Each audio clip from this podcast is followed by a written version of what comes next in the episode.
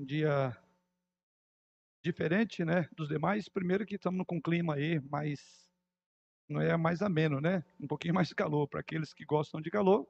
Naturalmente, um dia gostoso. E um dia também onde nós servimos ao Senhor como povo de Deus. É o dia que o Senhor, nos, o Senhor fez e a Bíblia diz que esse é o dia em que nós devemos nos alegrar em sua providência e graça. Deus é, nos dá o privilégio, né, é, de podermos cessar as nossas atividades é, da semana para podermos refletir sobre aquilo que é mais importante, né, que é o dia do Senhor, porque trata da nossa comunhão com o Senhor. Louvado seja Deus por esse dia. Vamos então abrir a nossa Bíblia para o estudo desta manhã e encontra-se no livro de Juízes, no capítulo 9, versículo 1, versículos 1 ao versículo de número 21. Livro de Juízes, capítulo 9, versículo 1 em diante. Diz assim o Senhor através da sua santa e inerrante palavra. Juízes 9, a partir do verso 1. Abimeleque, filho de Jerubal, foi-se a Siquém aos irmãos de sua mãe e falou-lhes e a toda a geração da casa do pai de sua mãe, dizendo: Falai, peço-vos aos ouvidos de todos os cidadãos de Siquém, que vos parece melhor que setenta homens, todos os filhos de Jerubal, dominem sobre vós, ou que apenas um domine sobre vós? Lembrai-vos também de que eu sou, ou de que sou osso vosso e carne vossa. Então os irmãos de sua mãe falaram a todos os cidadãos de Siquém todas aquelas palavras, e o coração deles se inclinou a seguir Abimeleque, porque disseram: É nosso irmão.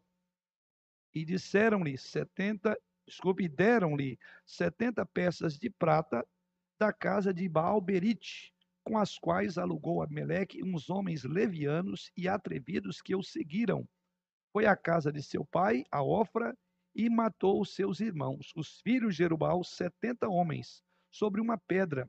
Porém, Jotão, filho menor de Jerubal, ficou porque se escondera. Então se ajuntaram todos os cidadãos de Siquém e toda Berit Bet-Milo e foram e proclamaram Abimeleque rei junto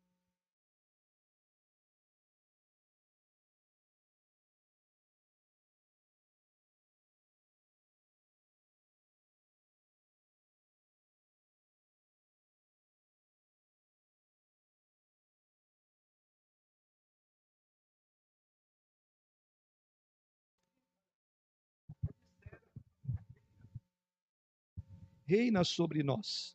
Porém, a oliveira lhes respondeu: Deixaria eu o meu óleo que Deus e os homens em mim prezam e iria pairar sobre as árvores? Então disseram as árvores à figueira: Vem tu e reina sobre nós. Porém, a figueira lhes respondeu: Deixaria eu a minha doçura, o meu bom fruto, e iria pairar sobre as árvores? Então disseram as árvores à videira: Vem tu e reina sobre nós. Porém, a videira lhes respondeu: Deixaria eu o meu vinho, que agrada a Deus e aos homens, iria pairar sobre as árvores?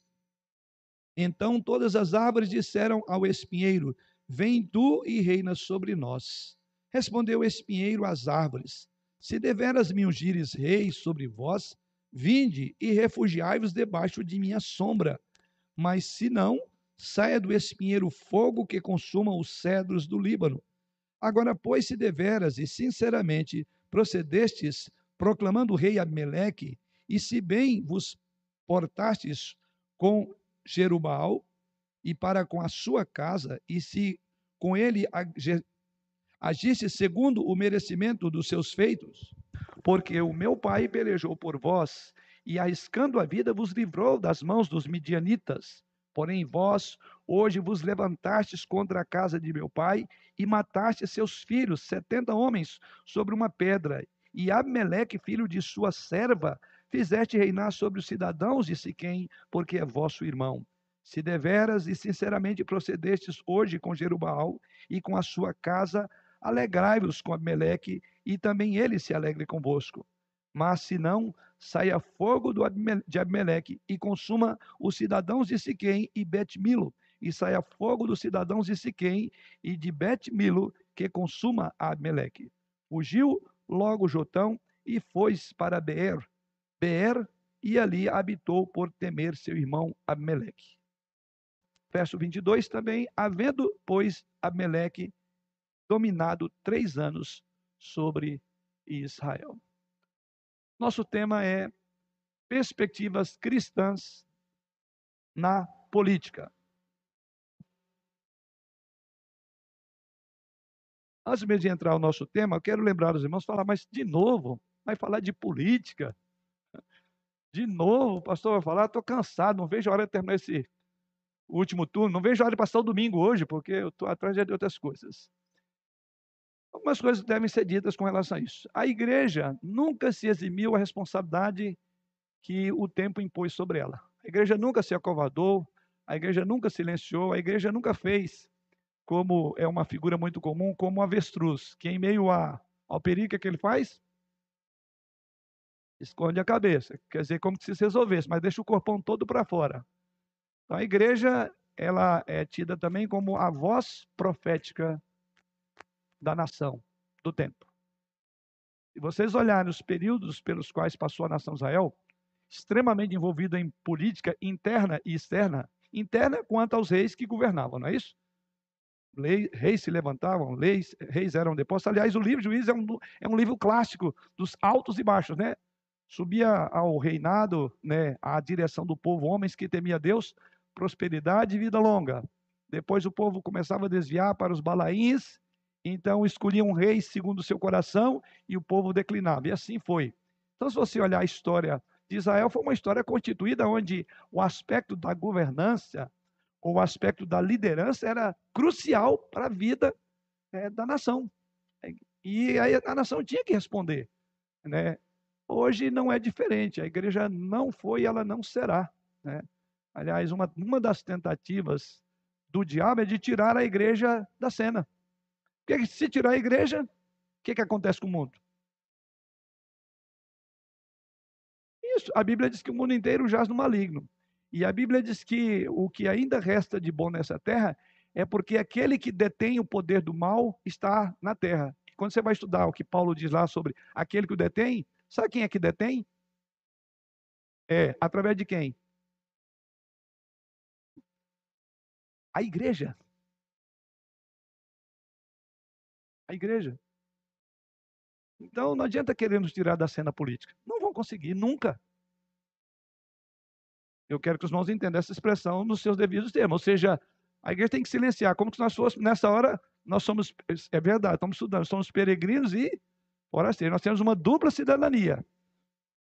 Jesus Cristo, meu reino não é desse mundo, daqui eu não sou, para aqueles que achavam que tinha que instaurar um reino físico, terreno, tanto é que ele foi rejeitado pelos seus, porque eles imaginavam assim, uma, uma inserção direta de Jesus governando a terra. Não é.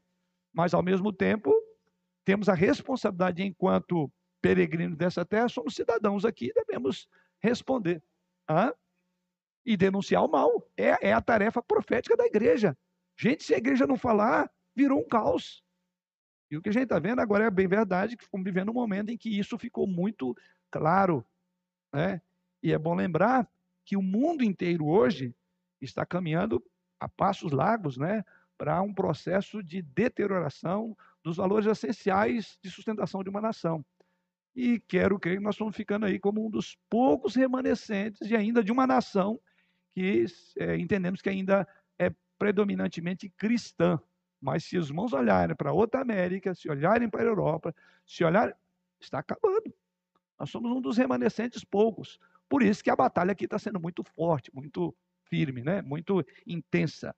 Mas não se amedronte, não fique preocupado e nem fuja da raia. Não seja é, é, avestruz essa hora. A igreja tem que colocar a, tapa, a cara a tapa, nessa é, força de expressão aqui. Né? No sentido que não tem como. Então eu só estou justificando aqui porque, de novo, estou voltando, porque esse é o papel da igreja. Né?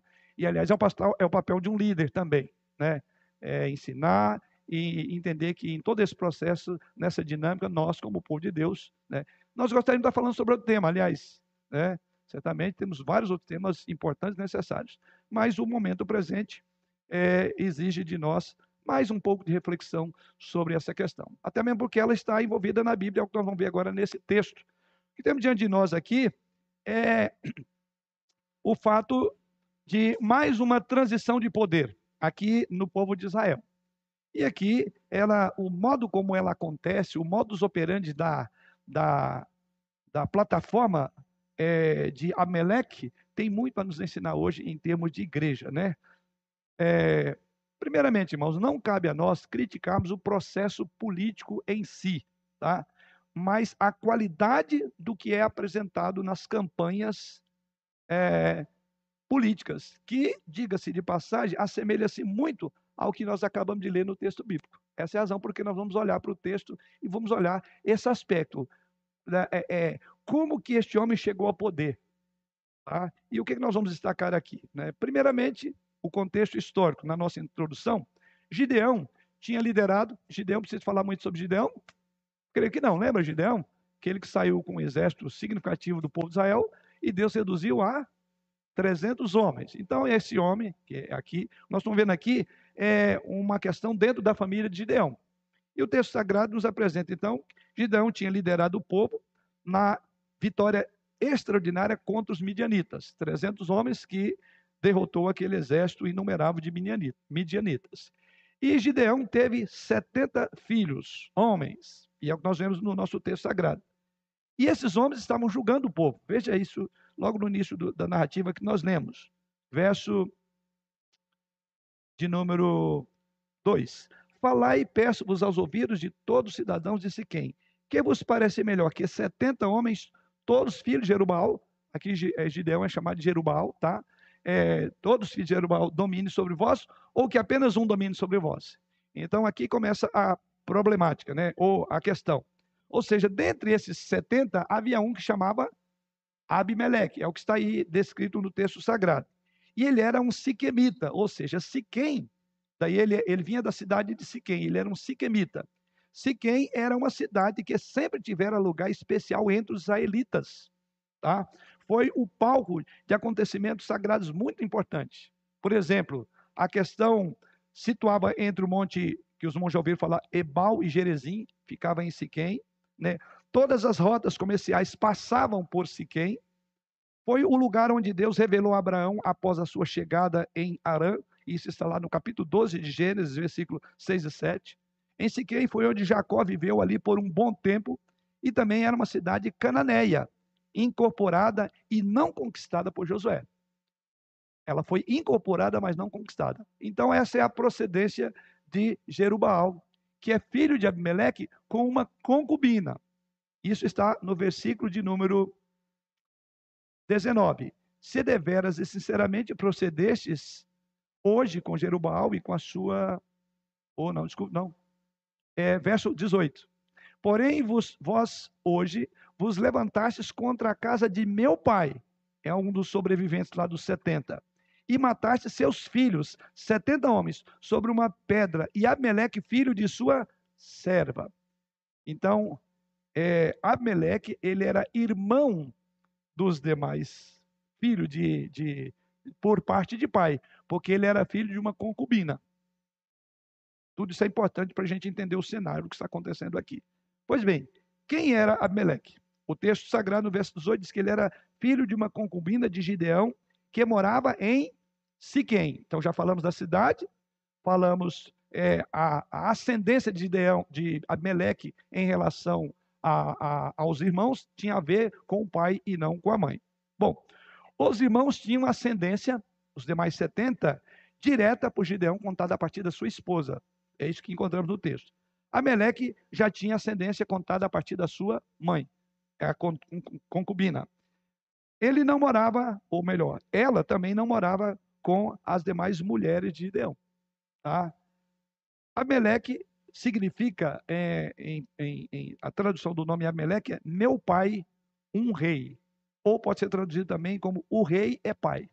O nome Ameleque. Meu pai, um rei, ou o rei é pai.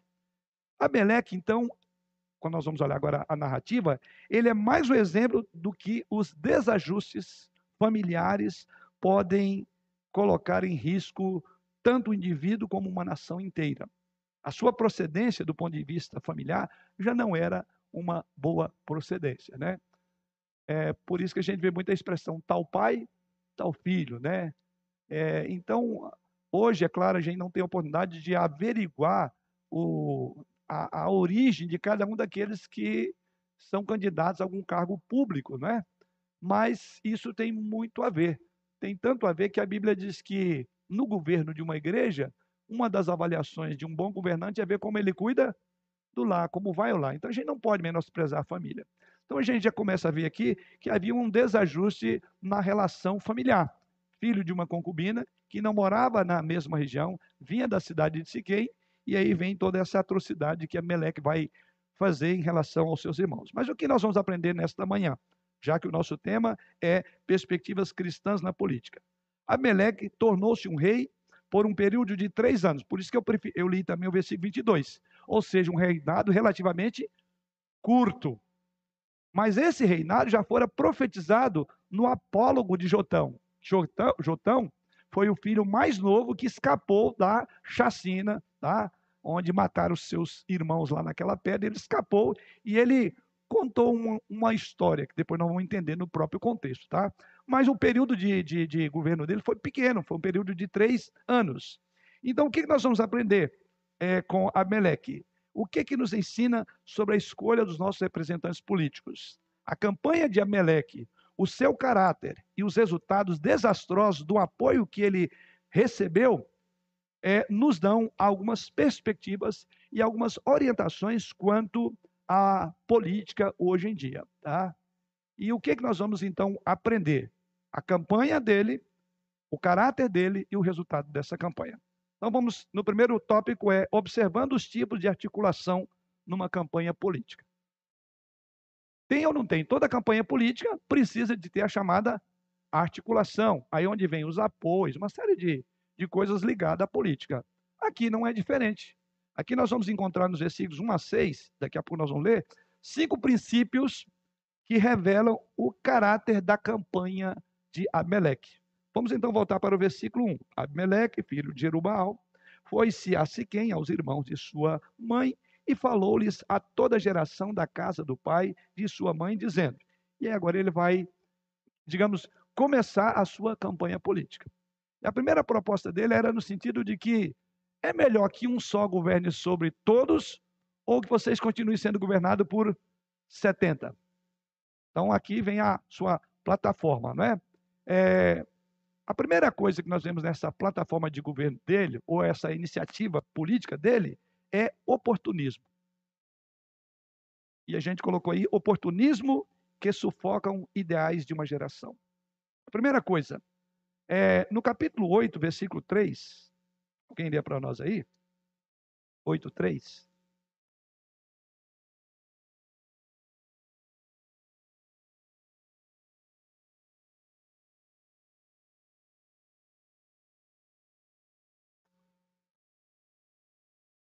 Pode ler?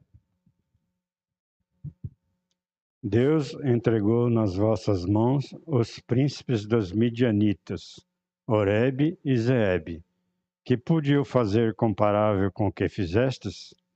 Então, com falar-lhes essa palavra, abandou-se-lhes a ira para com ele. Então, na verdade, aqui havia um, um, um, um princípio de ira que estava tomando conta da, da, da, dos habitantes, e o texto sagrado, conforme o irmão Geu, eh, eh, leu aí, falou que eles estavam, na verdade, o contexto é que eles estavam se sentindo meio que descriminalizados. Isso gerou um tipo de ira é, com relação àqueles que haveriam ser governados por este povo de Israel, ou por, por esse líder de Israel. E é curioso, então, que Gideão, ele vem trazer agora para o contexto da nossa passagem, que ele diplomaticamente, então, ele estabelece aqui uma bandeira política a fim de chamar, de chamar atenção para si. Veja, Aparentemente, a ideia está interessante. Peraí, o que vos parece? O que é melhor? Que a gente escolha um representante só do que ter 70 governando sobre nós. Se ele falasse isso, ótimo. Mas a intenção, quer dizer, é aquela questão de oportunismo. Era bem complicado ser governado por 70, não era? Agora, a questão é que se ele simplesmente falar, gente, vamos pensar em escolher um líder, perfeito. É melhor do que 70 governando, né? Ah, primeiro é bom entender que o governo estava acontecendo por 70 homens. Como eu não sei, mas estava. O texto só parte desse princípio. Agora, o que ele diz, vamos lá, verso de número uh, voltando para o capítulo 9, estou no 8 aqui, ele prossegue dizendo, verso de número 2: Falai, peço-vos aos ouvidos de todos os cidadãos de Siquém, que vos parece melhor que 70 homens, todos filhos de Jerubal, dominem sobre vós, ou que apenas um domine sobre vós? Olha o detalhezinho. Lembrai-vos também de que eu sou osso vosso e carne vossa. Não é melhor que seja um, desde que esse um seja eu. Lembre que eu estou aí nessa lista. É, eu faço parte dessa lista. Aí você fala, ah, até aqui é inocente. Depois você vai ver a campanha dele. O que, que ele fez para chegar ao poder. Mas o que nos chama a atenção é isto: um oportunismo que sufoca ideais de uma geração. Então é preciso nós decidir, ou nós definirmos e discernir entre aqueles que se oferecem visando alcançar objetivos pessoais ou corporativos, daqueles que realmente desejam servir uma geração buscando o bem comum ou pelo menos aceitável e justo de todos. Um dos aspectos que a gente tem que sempre tomar cuidado na questão do espectro político, seja de qualquer linha, é que a ideia de defender grupos específicos. A ideia de que eu vou subir a poder porque o meu propósito é defender esta classe social. É assim que o nosso Congresso, que o nosso Senado, inclusive, está composto hoje, de pessoas que defendem as mais variadas classes.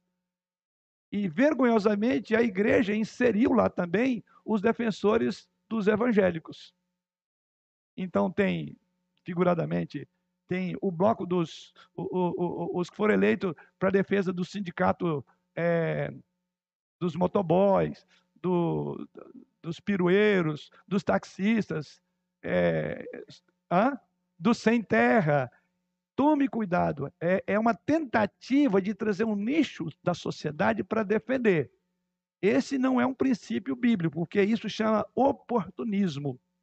Por quê? É um classe, é um nicho forte, então eu preciso contar com ele com a, minha primeira base para ascender ao poder. Então, a primeira coisa está aqui, um oportunismo. Segunda coisa que nós aprendemos aqui na, na estratégia de Abimeleque é que as suas propostas são para si ou para governar. Qual é o propósito? Ele tem uma proposta de chegar ao poder ou ele quer uma proposta para governar para todos? Isso nós encontramos ele apresenta-se primeiramente como a melhor opção. Veja no versículo 2: mas que apenas um domine sobre vós, e que esse um seja um homem chamado Abmeleque. É isso que ele coloca aí. Quer dizer, a melhor opção sou eu. Começa por aí. Muitos candidatos acham que eles são a única opção e se, rotulam como aqueles que vão resolver o problema de todo mundo. Fique de olho nisso é algo fundamental. Porque isso vai acontecer como aconteceu com Meleque.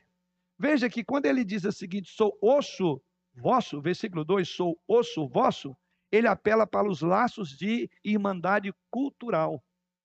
Políticos tendem essa isso. Irmandade, eu quero ter um, um vínculo, né, uma certa relação. E aqui no caso era uma irmandade cultural. Daí por que vem esses? Não, é porque eu vou defender o, o, a, a, esse grupo social porque eu me identifico com esse grupo social. E isso, depois, os próprios políticos que existe a ideia de o chamado nós contra eles. É porque as plataformas de governo, de, de políticos, via de regra, caminham para aquilo que a Meleque vai fazer. Então ele apela aqui para laços de irmandade. Eu sou igual a vocês. Eu sou do mesmo sindicato que vocês. Eu sou da mesma linha de vocês. É, tem candidato dos professores, tem dos obesos, dos homossexuais, dos mototaxistas, dos médicos, dos evangélicos, dos carismáticos, da Universal, que haverão de buscar alguma classe social para se ligar a ela, mas veja bem, o propósito não é o propósito de governar para uma nação. Isso é muito importante. Aqui está. Vamos ver como é que essa campanha se desenvolveu? A proposta política sempre visa falar ao coração. Veja o versículo 3. Então, depois que ele discursou para os, o povo de Siquém, então os irmãos de sua mãe falaram a todo cidadão de Siquém todas aquelas palavras. E o que, que acontece? Finalzinho, o coração deles se inclinou a seguir Abimeleque, porque disseram: é nosso irmão. Esse é o nosso irmão. O texto diz que o coração dele se inclinou. Ou seja, se o político consegue colocar paixão antes da razão, ele consegue fazer com que o povo vote sem pensar. Se o político consegue colocar a paixão antes da razão, ele faz com que o povo vote sem pensar. E esse é outro aspecto envolvido em todo o espectro político. Nós estamos analisando aqui à luz de uma campanha política que deu ruim, que a gente vai ver aqui. Mas por quê? Esses pontos precisam ser observados. Quem levantou a mão? Eu? Sim. Pastor, é uma dúvida. O senhor falou que a mãe dele era uma serva, né? uma prostituta. E aí esse texto está falando, os irmãos de sua mãe.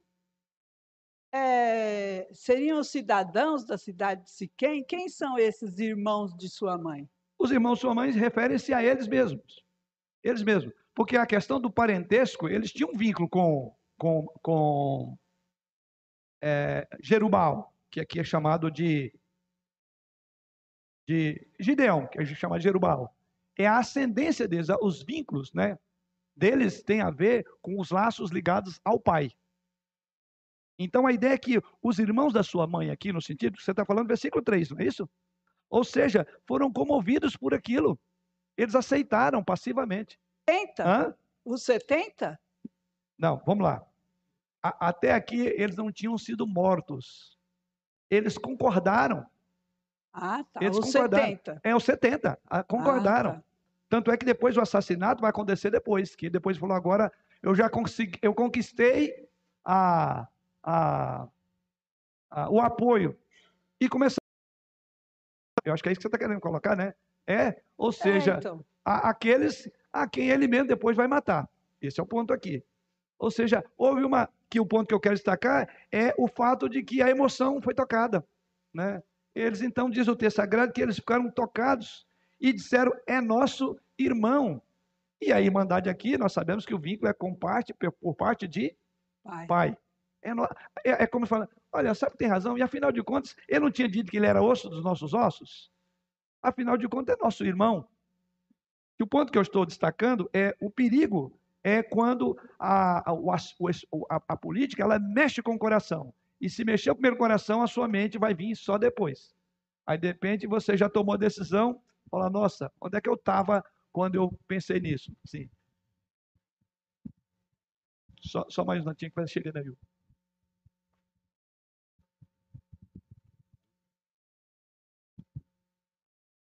É porque aqui talvez possa ser entendido que a mãe dele tinha irmãos, né?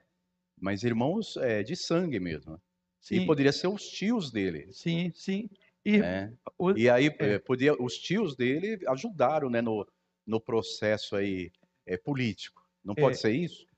Também. A questão aqui é o princípio é que todos se inclinaram a aceitar. Tanto é porque depois ele eles mesmo depois fala dos irmãos da mãe, depois fala ele é nosso irmão.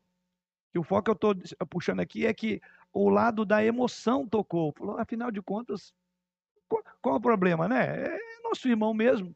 Que não é um dos aspectos que a gente vê na área da política, né? Ah, esse é, é, é, fala como a gente fala, é nosso irmão, é como é um de nós.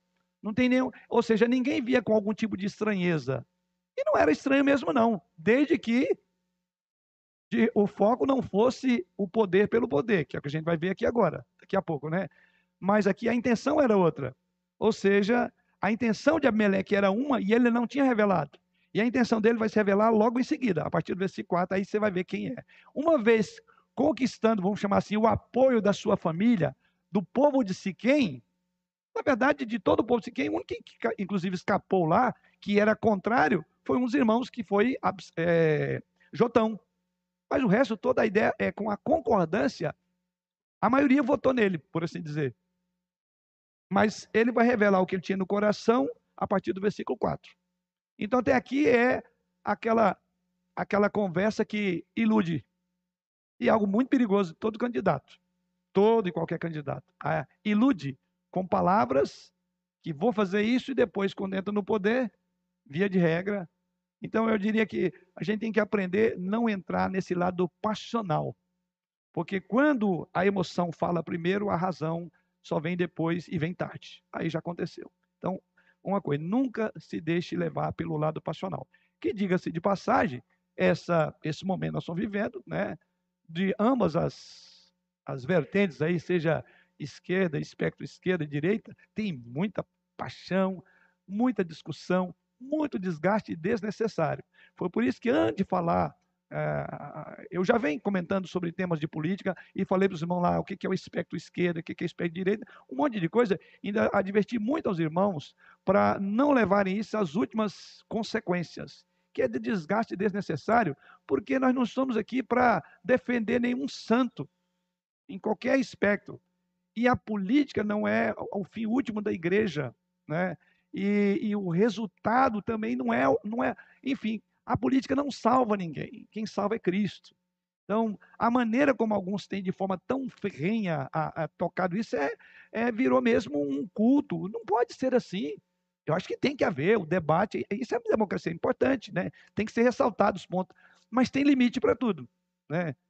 Então, não queira é, é, é, entrar nesse lado passional, que aí ele você perde a consciência e começa, então, aí é o que tem acontecido em muitas questões em redes sociais. Eu já tive aqui, nesse período aí, alguns irmãos que, no particular, já falaram comigo, teve gente em aconselhamento pastoral, eu tive que equilibrar. Falei, gente, não deveria estar assim, né? Inclusive, com essas pessoas com quem conversei, eu, de um ponto de vista diferente dessas pessoas, mas eu, eu diria que eu consegui, de uma forma mais, não vou chamar educada, mais lógica, porque essa questão é sem passionalismo. E, e, os que vieram conversar comigo vieram cheios de paixão. Eu falei, não, não, não, não, não, eu não converso assim, porque aí nós vamos estar confusos, né? Mas vamos pelas lógicas dos fatos, vamos pelos princípios, vamos pelos valores, que é o que deve nortear hoje. A nossa posição é, são princípios e valores, né? Porque se nós entrarmos pelo lado dos candidatos, nós estamos perdidos, mas muito perdidos. Aí, é, aí nós vamos ser é, é, é, como é que fala? Vamos nos decepcionar. Então eu estou indo para a urna daqui a pouco de uma forma muito segura, sem temor de decepção, surpresa nenhuma. Porque não é isso que a minha confiança repousa. A minha alegria, a minha felicidade não tem nada a ver com o que vai acontecer depois das 20 horas, 20 e 30, sei lá, quando tivermos resultado. Então, o modo como alguns se jogaram nisso, vai ficar doente. Você vai gastar sua saúde, seu cabelo vai ficar mais branco, você vai ter taquicardia, de repente vai até para o hospital. Calma, calma, gente. Deus, nós temos aquele que já foi eleito, né? Que é o Senhor dos senhores. É, já venceu, né? Então, vamos seguir com serenidade. Não vamos entrar nesse tópico que é o, a paixão falar. Não deixe isso falar o seu coração, tá? Aliás, deixa eu até lembrar e alertar os irmãos, por favor, de preferência, não liguem celulares hoje enquanto nós estivermos em culto, tá? Eu vou pedir isso porque não é justo você estar tá ouvindo a palavra de Deus. Qual foi o resultado? Qual foi o resultado? Esquece. Confia em Deus. Descansa no Senhor. Você fez o seu papel, votou? Ué, você vai ter a meia-noite, uma hora da manhã, para digerir qualquer um dos resultados. Porque isso não deve nos tocar. Isso é povo de Deus, é um povo maduro. Tá? É um povo que não vai ser conduzido, é um povo que tem o seu posicionamento e, e em Deus ele descansa, tá? Então eu estou já dando um, um, recado aqui no sentido que eu vi que na última vez chegou um momento do culto que eu estava com dificuldade de segurar os irmãos olhando para a mensagem, porque eu vi que todo mundo mas o que está acontecendo, né? E alguns já levantou assim meio triste, falei, ixi, acabou. Então, não é hora de desliguem hoje, façam isso, tenha, façam um teste de confiança em Deus acima de tudo, e de descansar no Senhor, porque esse é o nosso propósito. Eu só estou aqui exemplificando tanto que a gente envolve no aspecto sentimento. Para com isso, né? Vamos, vamos ouvir o que Deus tem falado também, não falar da reforma, né? É uma coisa importante e, e, é marcante. A gente não pode esquecer que o momento mais importante agora não é nem a política, é lembrar de um momento que marcou a nossa história, que nos caracterizou como igreja reformada. Sim. Passa a sacolinha recolhendo o celular de todo mundo antes do culto. ah, boa dica. Então, na hora da oferta, já põe o celular, viu? Não é que a gente quer o celular de oferta, não. É, mas, enfim, deixa. Vamos, também porque é, é uma reverência, está ouvindo Deus falar, né? Ó, Senhor, dá um tempinho que eu estou mais curioso com o resultado que o Senhor mandou para mim. Ou você vai ouvir isso depois, tá? não deixe que isso perturbe, porque isso envolve o que o nosso ponto falou. Quando a emoção vem, a mente não funciona. É, só para os irmãos terem uma ideia, na primeira campanha de Bill Clinton, falando sobre essa questão passional, algumas pessoas foram colocadas numa sala, eu creio que vocês não lembram dessa história, para ouvir os discursos de Bill Clinton, e ligados aos vários aparelhos que mediam a, a reação, né? Coração, o olhar, um monte de coisa. Então, eles estavam ali cheios de, de monitorados, essas pessoas, né? E os assuntos dos seus discursos, é, o que ele colocava. E a base do, dos discursos que Bill Clinton depois veio, Bill Clinton veio colocar como plataforma para governar e, e etc, foi exatamente o resultado daquela pesquisa. Diga-se de passagem que o mesmo articulador da campanha de Bill Clinton foi o que articulou a campanha de Fernando Henrique Cardoso no primeiro pleito que o elegeu. E o que, que eles trabalharam? Simplesmente paixão. Ah, eles, tá vendo? Olha como que eles reagem quando falam desses temas. E você sabia que por trás das suas emoções, seu sorriso, sua alegria, quando vê um, um debate, tem quem gente medindo. Ah, então vamos falar disso. Porque falar ao coração. Fecho aqui esse tópico. Toda proposta política visa falar ao coração. Então, o texto sagrado diz lá, versículo lá, versículo 3, e o coração dele se inclinou a seguir Ameleque. Pode ver que não houve nenhum raciocínio, nenhuma lógica. Ninguém pensou, mas diz que se inclinou. Então, as propostas de Abeleque, que Abeleque usavam, né, é, eram propostas graves.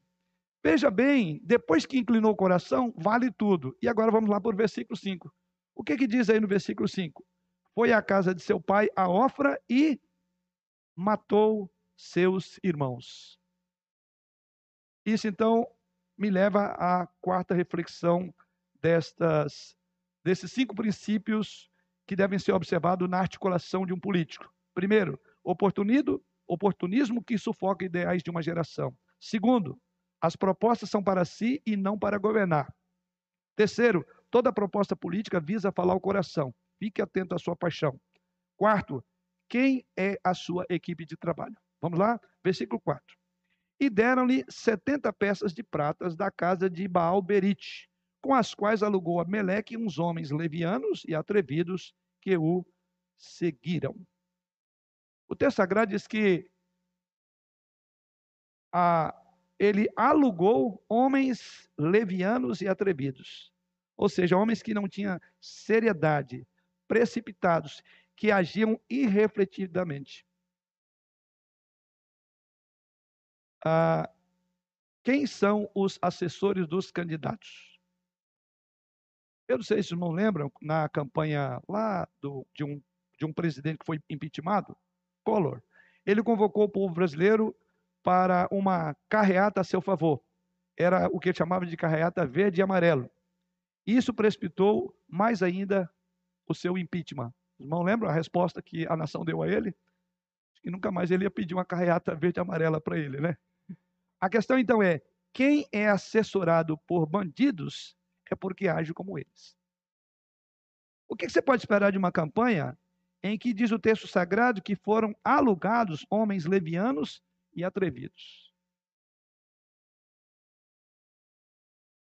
Diga-me com quem tu andas e eu te direi quem tu és. Então, acho que a foto fala muita coisa. Você tem que ver a foto e o background, né, o pano de fundo, onde estão os Uau, olha aí, classe nossa ganhou estandarte, hein? Gente, eu vou até parar a sala de aula. é a primeira vez no ano, né? Olha aí que maravilha. Hã? É, de alguns dos últimos anos, né? Tá aí, a nossa classe ganhou o estandarte. Para os irmãos que eventualmente estejam acompanhando, se você é da nossa classe, parabéns aí, viu? A nossa classe, acho que estava faltando um pouquinho mais de sol para os irmãos irem, né? Acho que é isso. Eu, é, acho que o calor faz isso, né? Não fique em casa. É melhor vir. A cama não é tão aconchegante, né? Tá aí, parabéns aí a nossa classe, né? Ganhou o estandarte aí depois de, eu diria, alguns anos, não sei, posso estar equivocado, né? É, mas vamos voltar aqui um pouco, né? Deixar. Ah, é um bom sinal, viu? É, é, ah, é, é bom. O irmão Maurício está falando, isso é um bom sinal, sinal de que os, os irmãos foram votar, né? Isso aí é o nosso papel. E que não vote neutro, você tem que tomar uma posição. Tá? Não tem como, não tem como. A, a, como falei, a igreja nunca se eh, eximiu a responsabilidade. E ela, ela, ela, ela, ela, ela vota de pé e espera o resultado, mas ela vota, ela não pode, porque o muro sempre é do diabo. Tá? Vamos lá. Então, homens levianos, diz o texto sagrado, né? Os escândalos envolvendo vários governos, e aqui não tem como a gente fugir, os governos federais nos últimos anos, que lamentavelmente continuam impunes é, por terem usado a máquina pública, foi muitas vezes colocada até em defesa dos próprios envolvidos. O governo, em tempo algum, assumiu a correção, esses governos. Em tempo algum, disse que estava errado. Isso é muito sério. Porque errar como diz o ditado, errar é humano. Eu brincava lá em Goiânia dizendo que persistir no erro é goiano. Só faltava me matar. Que isso, pastor? Só que você é baiano, se eu falar isso. Não. Às vezes tem uns caras teimosos, eu tenho que falar isso, né? É, calma aí, ainda não. Mas o fato é que errar é possível. Errar é possível. Porém, é, a gente tem que reconhecer, né? E o que acontece é que muitos erros foram cometidos e não foram tratados. Aliás, eles foram até objeto aí de debate nas várias campanhas. E o que se chama atenção, que entristece, é que não há reconhecimento. Se não há reconhecimento, já está sendo dada uma indicação. Não há nenhum problema e as coisas devem continuar do jeito que elas estão. Isso nós precisamos de olhar. Então, o texto sagrado mostra aqui que foram alugados homens atrevidos. Né? Então, essa é a questão quem está do lado de cada um dos candidatos, seja a presidência, seja, no nosso caso aqui agora é, é governo também no Estado, né? Olha, já diz tudo. Já diz tudo. Por que, que muitas campanhas elas não têm, por assim dizer, o, o, o projeto pronto? Por que não tem proposta? Isso não é indicativo?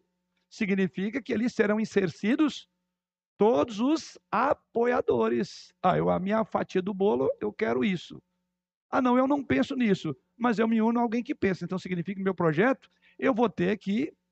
Então, é, é, é você faz todo tipo de. Então, é quem é a equipe de trabalho. Isso é fundamental para um governo.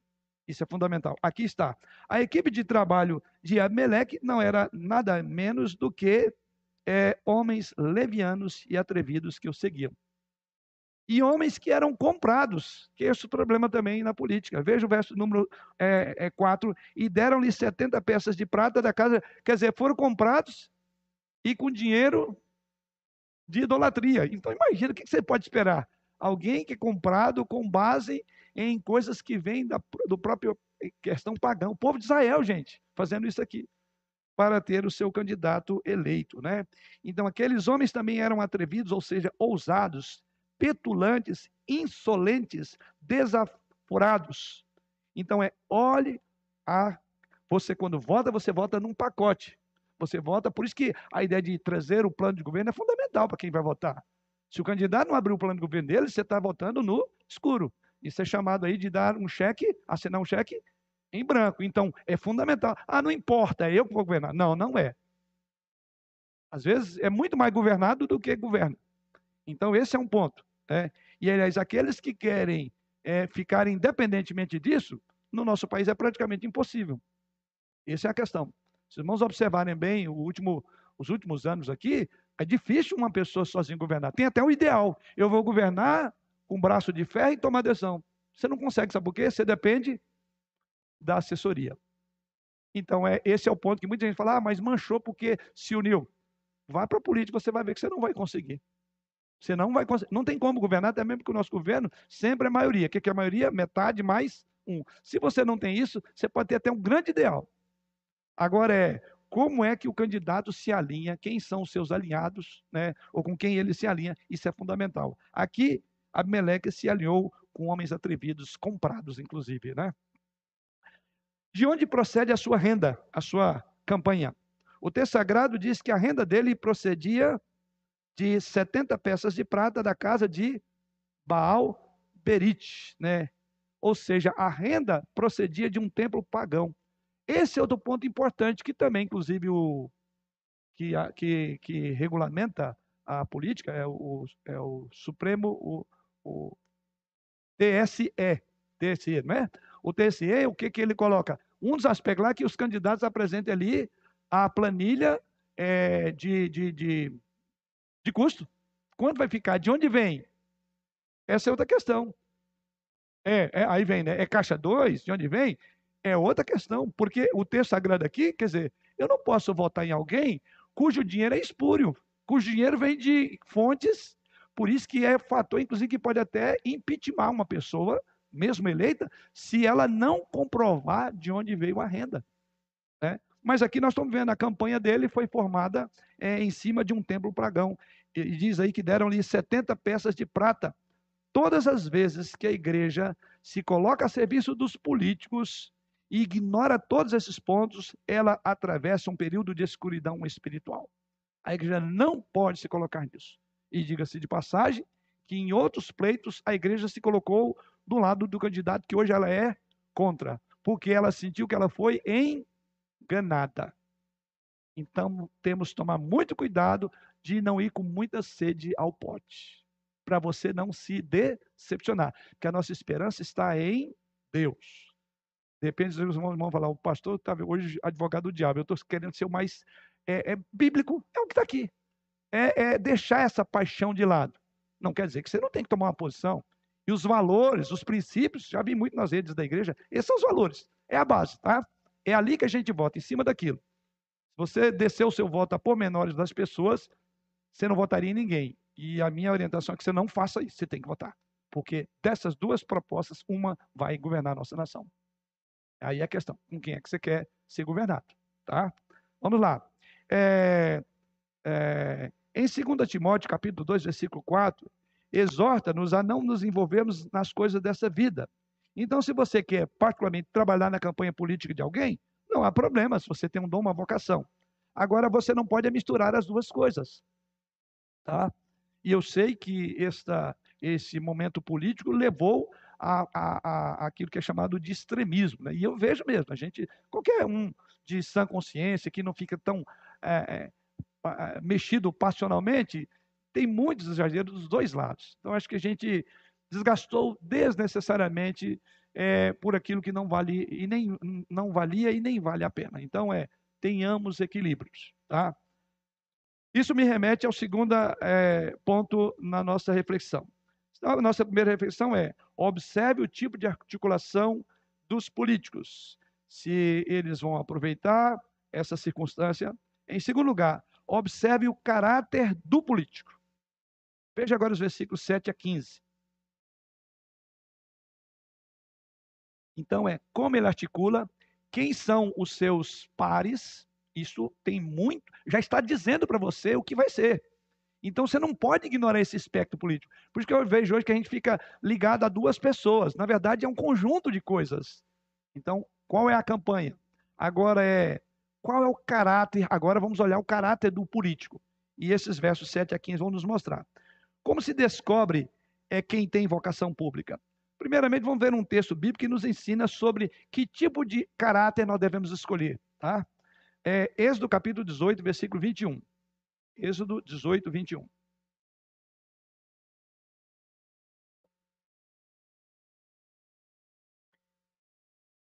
Quem tiver o texto aberto, está ali. Êxodo 18, 21. O Igor. Procure dentre, os, dentre o povo homens capazes, tementes a Deus, homens de verdade, que aborreçam a avareza, põe-nos sobre eles o, por chefe de mil, chefe de cem, chefe de cinquenta e chefe de dez. Ok.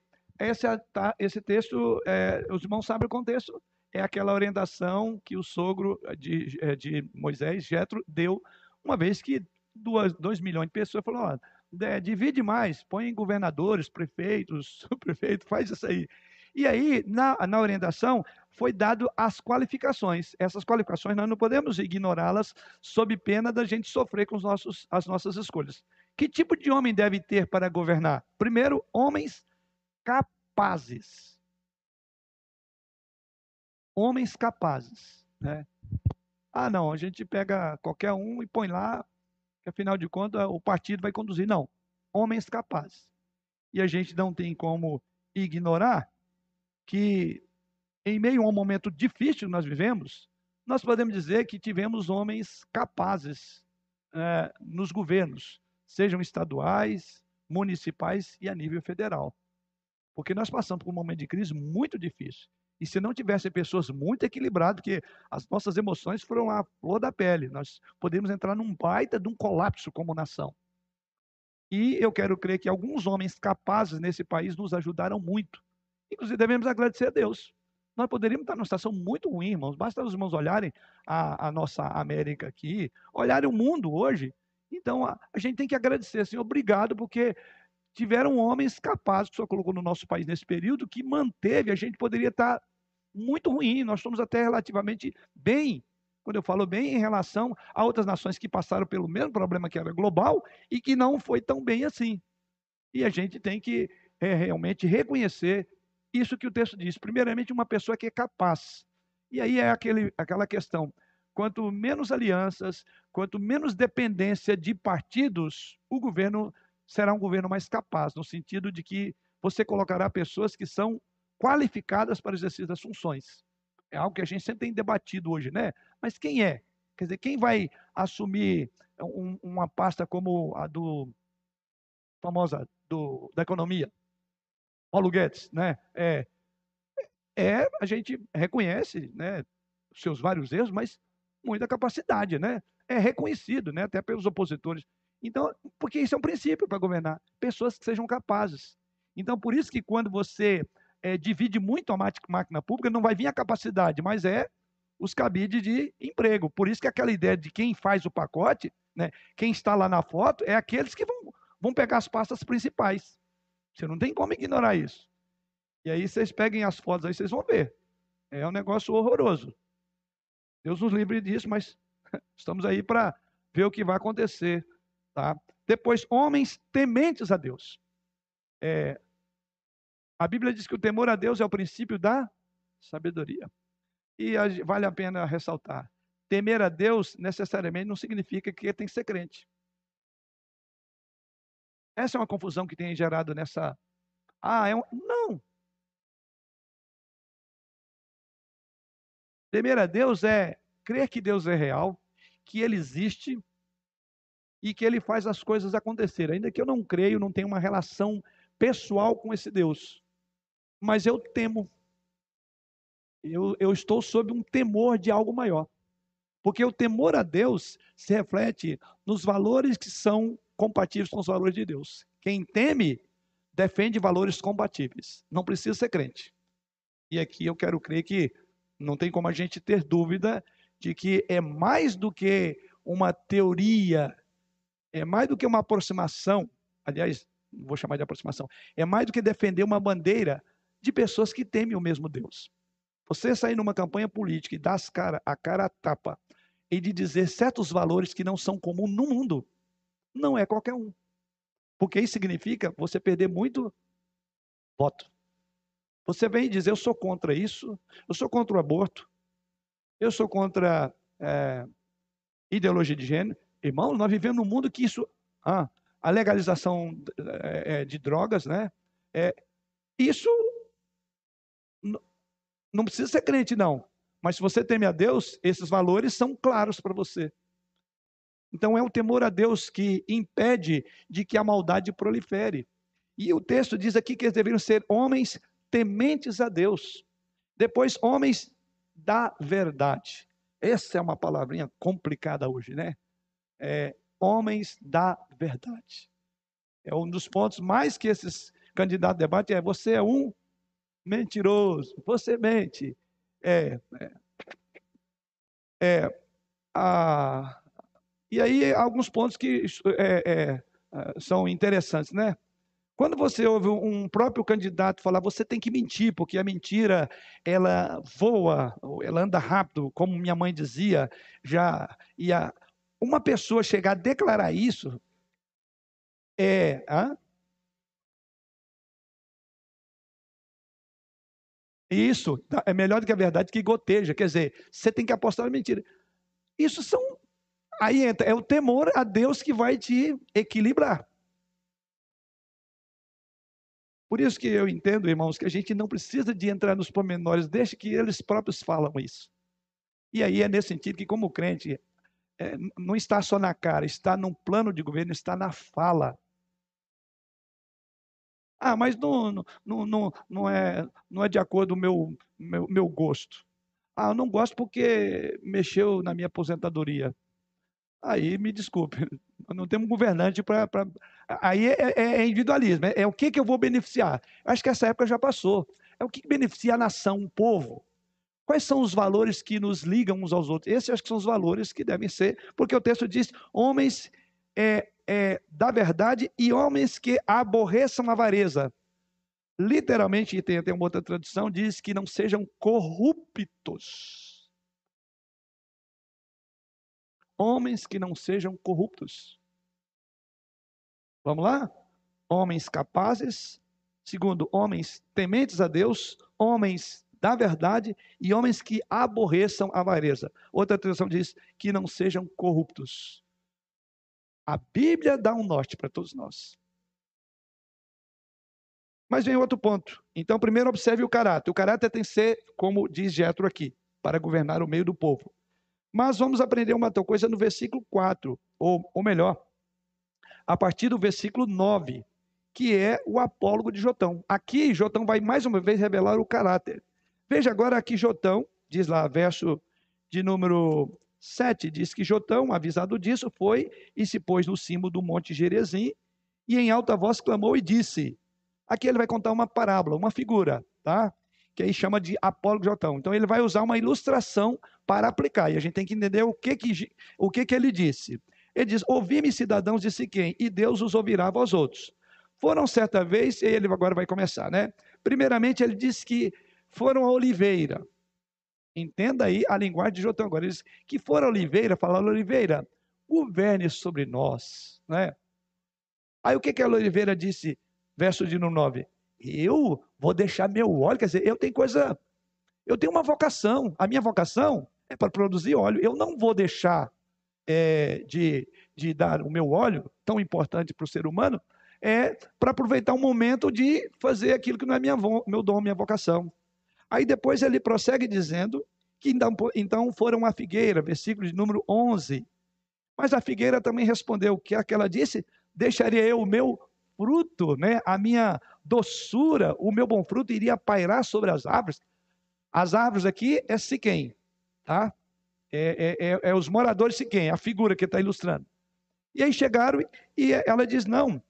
Mas aí, como declinaram, vieram então as árvores da videira. E o que, que ela disse? Deixaria o meu vinho, versículo de número, né, que alega o coração dos homens. Ou seja, é, é poético até, né? Por quê? Não. Ou seja, a ideia é: se o poder muda ao sabor da minha personalidade e relacionamento, ele não é digno de mim.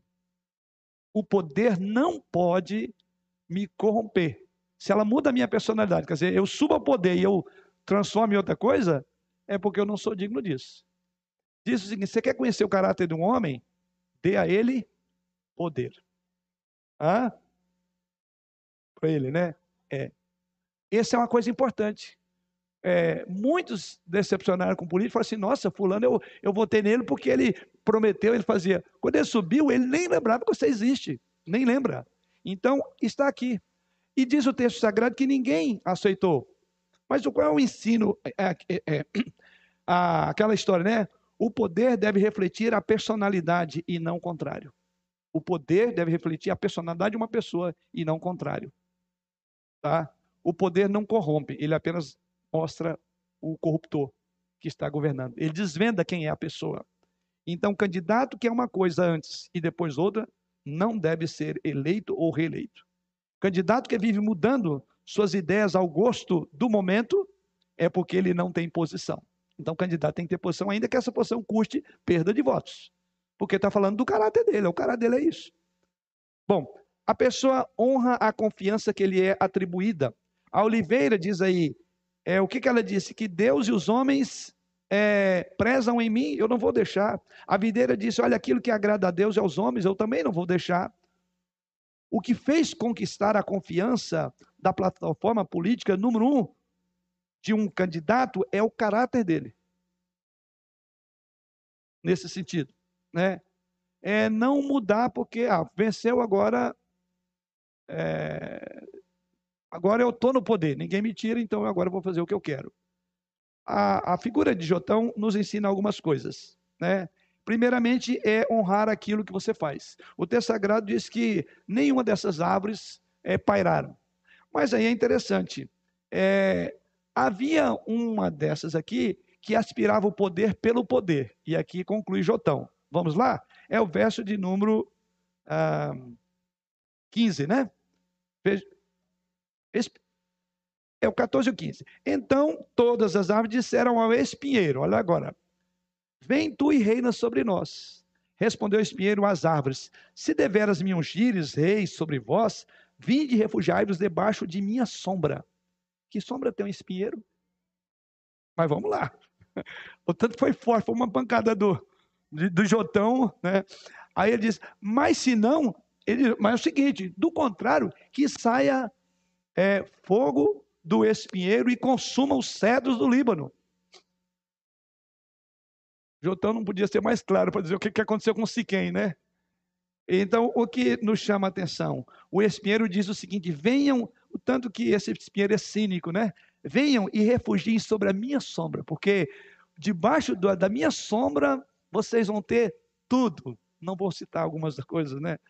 O espinheiro da Palestina, é bom lembrar, ele era um tipo de trepadeira e que ela esparramava pelo chão, o que torna mais complicado que, que você pode esperar de sombra de um espinheiro que na, na Palestina era rastejante? Em outras palavras, é prometer o que não será feito mesmo. Mas o que Jotão está dizendo é o seguinte: vocês tiveram a oportunidade, vocês tiveram a oportunidade de ser conduzidos por oliveira, por videira, e no entanto vocês preferiram um espinheiro para governar sobre vocês. Né? Ah, a, a, o ponto aqui é que o espinheiro ele tinha um foco não no que ele poderia dar, mas eu quero estar no poder. Ainda que para isso eu tenha que destruir os meus oponentes, como ele fez. Matou aqui os 70 irmãos. Quer dizer, quando pessoas são capazes de fazer é, é, é ameaças desse nível, é porque não pode governar, não pode reinar. Né? Quer dizer, se não me elegerem, vocês vão sofrer por isso. Não é bem assim. Política não é. É governar por opressão que tem um aspecto emocional, né? é o medo, não pode. Tá? É, então, a primeira coisa é quais são, então, as consequências. Primeira, não, o terceiro e último ponto é: então, quais foram as consequências do apoio a um candidato político? Ou seja, não tem como não sofrermos consequências. Por isso que não existe neutralidade. Voto não tem neutralidade, irmãos. Não existe. Né? Primeiramente, quem é esclarecido é, ele vai votar segundo o seu esclarecimento. E o esclarecimento dele vai pesar na balança de um lado ou de outro, mas ele tem que votar. Porque o esclarecimento nos ajuda a definir. Não existe duas pessoas, não existe dois sistemas igual, iguais. Tá? Então, veja lá, nos versos 16 a 21, verso 16 diz lá, é, agora, pois, se deveras sinceramente procederes proclamando o rei Abimeleque, agora ele conclui a ilustração. E se bem vos portastes para com Jerubaal e para com a sua casa, e se com ele agisse segundo o merecimento de seus feitos, ou seja, se vocês fizeram com meu pai, está tudo ok, tudo, o que é que ele diz? Porque meu pai pelejou por vós, verso de número 17, e arriscando a vida vos livrou das mãos dos midianitas. Então está dizendo, considere o que foi feito, o que meu pai fez, o modo como governou, Considere que vocês tinham oliveiras, considere que vocês tinham videiras, considere que vocês tinham figueiras que poderiam governar, ou seja, dos 70 irmãos vocês tinham. Mas vocês preferiam ser governados por um espinheiro. Então ele diz: agora vocês vão, vão ver o, a, as consequências. Porém, verso 18: Hoje vos levantastes contra a casa de meu pai e matastes seus filhos, setenta homens sobre uma pedra, e Ameleque, filho de sua serva, fizeste reinar sobre os cidadãos de Siquém, porque é vosso irmão. Aí ele diz: Se deveras e sinceramente procedestes, hoje com Jerubaal e com a sua casa, alegrai-vos com Ameleque, e se também e também ele se alegre convosco. Mas se não, saia fogo de Ameleque e consuma os cidadãos de Siquém e de Betimilo, e saia fogo dos cidadãos de Siquém e de Betimilo que consuma Ameleque. O resultado foi vocês vão sofrer as consequências. Ou seja, não existe nenhuma decisão que não tenha consequências. Aí depois ele fugiu de novo, né? Que ele não era, não era doido né, de continuar depois dessa, dessa ilustraçãozinha que ele deu, né? O fato é, eles aleguem com Abimeleque. Ou seja, quando nós colocamos alguém no poder, que nos comprometemos com os seus atos, se os seus atos forem bons, haverá alegria. Se os seus atos forem maus, nós vamos nos entristecer com Abimeleque, usando a expressão. Ou seja, sofreremos com os seus atos. Verso de número 20. Porque ele diz aí que eles seriam consumidos pelo fogo e consumidos todos pelo fogo. Ou escolha, a escolha errada produzirá sofrimento e castigo, além de estagnação, de leis injustas, de, de, de desigualdade cada vez maior. Isso é o resultado de um processo de uma eleição. Ela vai trabalhar em qualquer. Então, que tipo de resultados nós queremos? Como podemos aplicar essas verdades? Concluindo, primeiro, pode haver muitos Abimeleques no poder, mas eles não estariam lá se não houvessem homens como os moradores de Siquém para colocar lá. A questão nossa é: nós queremos colocar um Abimeleque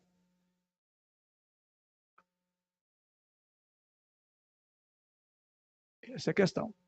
Mas sempre devemos lembrar, né, que ainda o sistema democrático de direito diz que metade mais um é o que reina. Mas isso, por isso que qualquer resultado, aqueles que estão em paz com a sua consciência diante dos valores cristãos, não vai temer, porque o coração estará em paz. Ainda que você vai, o chicote que der no seu irmão do lado, sobrou um para você. Deus tem um plano, porque Deus pode trazer. Aliás, várias vezes aconteceu juízo.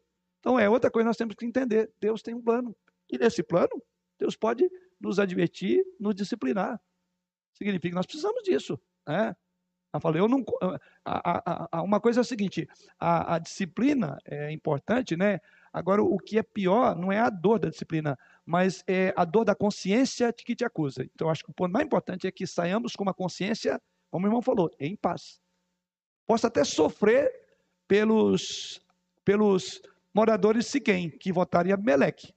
Mas não vou sofrer na minha consciência a paz com Deus. Essa nós não podemos. Essa a gente tem que, depois do peito, passar é, incólume. A minha consciência, como diz Martinho Lutero, não citar isso hoje. Martinho Lutero diz: a minha consciência não vou recusar, não vou tirar o que eu escrevi aí nas 95 teses. Ah, é? Então você vai ser perseguido. Que seja, porque ele falou, não, alguém não pode ir contra a sua própria consciência. Sim, irmã Maria. Só um instantinho, uma Sempre tem uma, um microfone aqui. Selma aqui.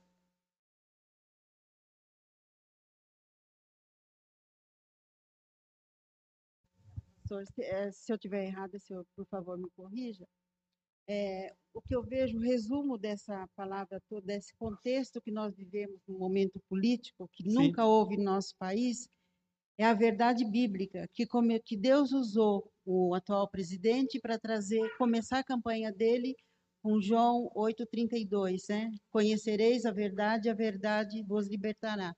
Uhum. E nós, a população, todos conhecemos qual é a verdade que existia no mundo político oculta. Sim. E foi revelado tanto para os cristãos quanto para os também que não entendem nada, os não é. cristãos, né?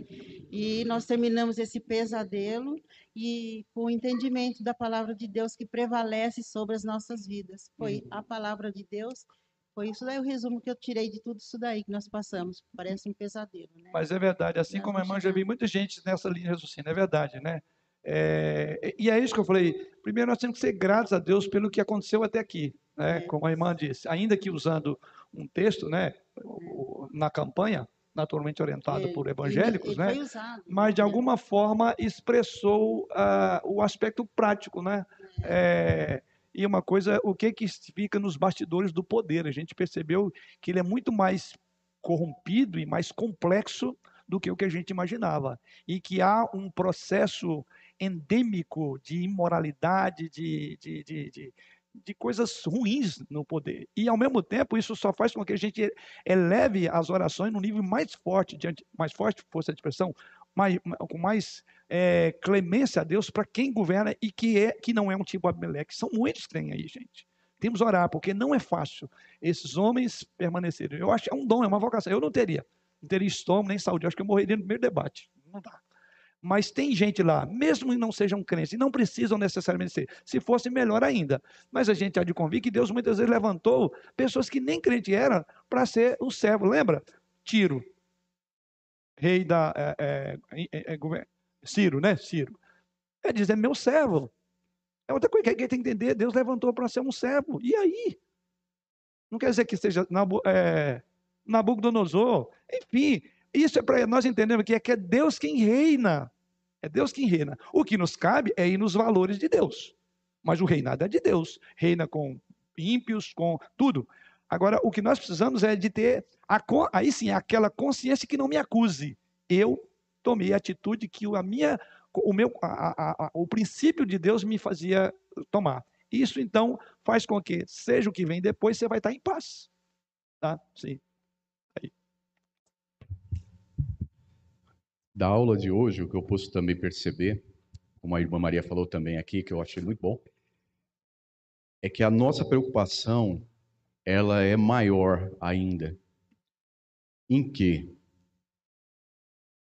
A gente tem uma estatística que diz que nosso país é mais ou menos 90% cristão. E quando a gente vê uma eleição dessa, a gente vê como isso está deturpado. Será que. Não é bem assim, né? Não é bem assim. Então, há uma, um certo tipo de apostasia nisso que é preocupante porque a tendência talvez é crescer mais. Então, o nosso país, na, na, na verdade, ele pode ser um país considerado idólatra. Hum. E não cristão. cristão. Exatamente. E aí o maior problema, o que a gente estava até conversando aqui, é o juízo de Deus. Sim, sim. Então, nós, remanescentes de uma palavra fiel, uma palavra reformada, nós precisamos talvez trabalhar mais. Sim, sim. E diga-se de passagem, de todo esse aspecto aí, eu acho que o mais chocante é exatamente no meio desse nicho chamado cristão, você se surpreender que o indivíduo cristão, ele, ele, ele defende coisas que não são cristãs. Então, do homem natural, o homem sem Deus, a gente não espera nada. Eu acho que o mais decepcionante, entristecedor, é aqueles que se dizem cristãos e terem, vamos chamar na linguagem política, uma, uma agenda progressista. Esse fator é o mais sério. Esse é o mais sério. E o que revela das duas uma, ou uma ignorância, e aí eu acho que o papel da igreja, do ensino, faz diferença. E vou usar uma expressão de saudosa memória para Billy Cook. Não é porque eu estou diante da minha presença, não. Lembrava dessa expressãozinha dele? É, é, a gente tem conversado entre pastores conservadores. Eu estou falando da nossa. Né, e é muito interessante a gente ver quem são os. Geralmente, onde tem os pastores conservadores que estão ensinando a igreja, abrindo a Bíblia, é, os progressistas vão diminuindo. vão sendo. Não é, não é porque querem, porque não sabiam. Uma série de estudos que a gente falou sobre política, linha de direita, esquerda, não precisa falar mais nada aqui, a igreja está preparada. Então, o que a gente percebe é que o ensino faz diferença. Porque muita gente é por ignorância, viu, gente? Tem. Por isso que a gente tem que ter misericórdia, piedade, e não devemos sair por aí estigmatizando ninguém, porque ele vota. Calma. Eu ouvi pessoas daqui do nosso contexto, fiquei assim impressionado. Ela não sabia, ela estava confusa. Então, o que a gente precisa fazer? Ter misericórdia, a, a andar a segunda milha e dar também a capa. Porque muitas pessoas foram envolvidas passionalmente com o assunto, com sindicatos e tudo. Não é assim. Então, primeiramente, é sabedoria nossa. E, em segundo lugar, é, é, é, é o ensino. Aí sim, conhecereis a verdade, e a verdade, a Bíblia, ela liberta-nos disso. Né?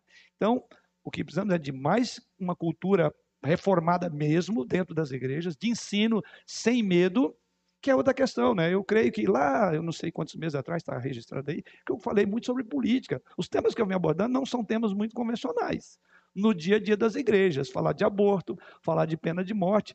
Eu sei que com isso eu posso, alguns até me questionar, mas, colegas, seu tema lá e tal, com medo, né? De repente, não. Porque se eu tiver medo de falar, vai crescer o número de pessoas confusas aqui e eu vou ter problema de pregar. Hoje eu não tenho. E, inclusive, recentemente veio um, um, um, o, o Major Santos, que deu uma bela de uma palestra, viu? como homem piedoso, pastor, né? Ele falou: o que, que eu posso falar? Eu falei: fica tranquilo, que você não vai encontrar na igreja, pelo menos preponderantemente, sou pastor de lá, você não vai encontrar progressistas na igreja. Pode ficar tranquilo, pode falar, fala abertamente. Aqui, esse público aqui, essa, aqui está livre para falar, sim. Por quê? Porque eu não temo mais, porque foi dado ensino. Então, eu acho que esse fator revela que muitas igrejas estão falhando num ponto. É um tema chato, que ninguém quer ouvir, a gente está cansado, mas é tão importante que uma hora dessa a gente está tão maduro que você, aquele negócio, aquela paz no coração. Acontece o que acontece, acho que de todo mundo. Pelo menos nós aqui somos os mais tranquilos, porque nós somos orientados para bem ou para mal, sabemos soberania de Deus, governo de Deus, por outro lado, disciplina de Deus, então já, estamos, já conseguimos até traduzir o resultado, seja ele qual for. Então, isso que é importante. Tá?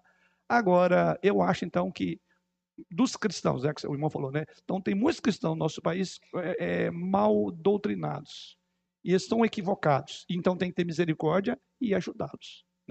E aqueles que nem cristãos têm, aí estão. Então, mas eu também concordo com o irmão, nós não somos 90%. Mas eu acho que mais de 50% somos, porque desses outros que é, vão ter vejizando para outro lado, é porque são confusos, eles nem entendem. Quando você começa a falar, você vê que ele não tem a mínima ideia. Então, o que, é que a gente tem que fazer? Divulgar o ensino que a gente já sabe. Olha, né? conversar. Sim. Sobre, sobre confusão, essa semana eu estava conversando com meu cunhado, que conversou com uma pessoa essa semana que ela é casada, mas ela é feminista. Ela tem filho, mas é a favor do aborto. E ela é católica, mas acredita em reencarnação. Aí ele falou assim: eu queria entender né, o que passa na cabeça. E assim como ela, existem muitos. A gente não consegue ver coerência quando a gente conversa. E triste, como o senhor está falando aí, igrejas nossas, presbiterianas conservadoras, além de não ter o esclarecimento, não foi sequer pedido pela liderança uma oração pelo momento que nós estamos vivendo. É, eu fico. Primeiro, é, é um tipo de Frankenstein que você desenhou aí, né? Meio esquisito, né? Mas isso é uma, pode ser uma evidência clara de que ela não está tá confusa e essas pessoas têm mais agonia. Porque quando não há esclarecimento, a Bíblia diz que a, a, verdade liberta, ela liberta. Então a pessoa fica meio enclausurada aí, sem saber, né? É, agora, outro ponto que a irmã colocou aí é esse, né? Que é o lado que mais nos preocupa, como eu falei. Mas a Bíblia também é muito clara em dizer, quando você olha o Antigo Testamento, Deus chega para disciplinar o povo, antes de disciplinar o povo, ele vai primeiramente na cabeça do povo. E aí Deus chega e diz assim, que eu, Deus diz o seguinte, eu vou pastorear as minhas ovelhas, Deus fala, eu vou pastorear, a, a fraca eu vou amparar, eu vou carregar, e ele diz, ai dos pastores, aí entra, né? Ele diz lá, porque o meu povo perece porque os pastores são estúpidos. Então, o preço é mais caro é pela estupidez dos pastores. E aqui eu volto mais uma vez, até o reverendo Márcio fez uma pergunta lá naquele podcast é, comigo lá, falando do ministério, e ele ainda falou, mas por que, que o irmão acha sobre é, é, chamado ministério? Porque tem tido muito, é, poucos se despertam para o ministério. Eu fiquei praticamente só no assunto. Porque vocação só não discute, é Deus que vocaciona. Mas como nós cremos na soberania de Deus e na responsabilidade humana, então quanto a Deus eu nem tratei na minha resposta. É uma questão de Deus vocacionar. Agora, mas nosso papel, e aí puxei assim bem do lado mais de liderança, como pastores, essa é uma questão. O que que os nossos jovens veem nos seus pastores, né? Vê um pastor lamuriento, reclamando do salário, reclamando da das lutas que ele tem, que não são poucas, para governar, para administrar, para lidar com a igreja, aí, cara, eu vou ser pastor lá. Né? Não vai falar do ponto de vista de recurso, não vou. Tem outras funções vocações que ganham. Mas, é, então eu falei, eu acho que nós temos. É, o que que. Aí eu falei, nós pastores, o que, que mais nós estamos transmitindo para a igreja? É alguma coisa que o jovem fala, eu tenho prazer, né? Eu vejo que o pastor gosta do, do que faz. Agora ele está lá só para reclamar, falar mal de tudo e de todos. Qual jovem vai querer um negócio desse? Eu seria o primeiro a falar, né, eu estou fora. Então, voltando aí, né, sobre essa questão é, dos pastores, né? Deus vai cobrar deles um dia, né? Mais do que de todos os irmãos, né? Eu, particularmente, me conduzo sempre sobre essa consciência. é, vou dormir é, consciente de que coloquei aquilo que Deus colocou no meu coração e vou em busca. Confesso aos irmãos que os temas que eu tenho abordado nos últimos anos que são muito espinhosos para mim, eles têm um preço muito caro. Mas eu louvo a Deus, porque está valendo a pena, porque eu não estou tendo nenhum problema. Aí entra, né? Como eu já comentei, eu não tenho problema com os membros aqui, nenhum. Não tenho no sentido. A gente está pensando muito parecido, porque nós estamos crescendo juntos, nós estamos aprendendo. E o ensino, ele é libertador. Então, onde não há um ensino, realmente a gente fica sobre essas amarras. Né? Que Deus abençoe.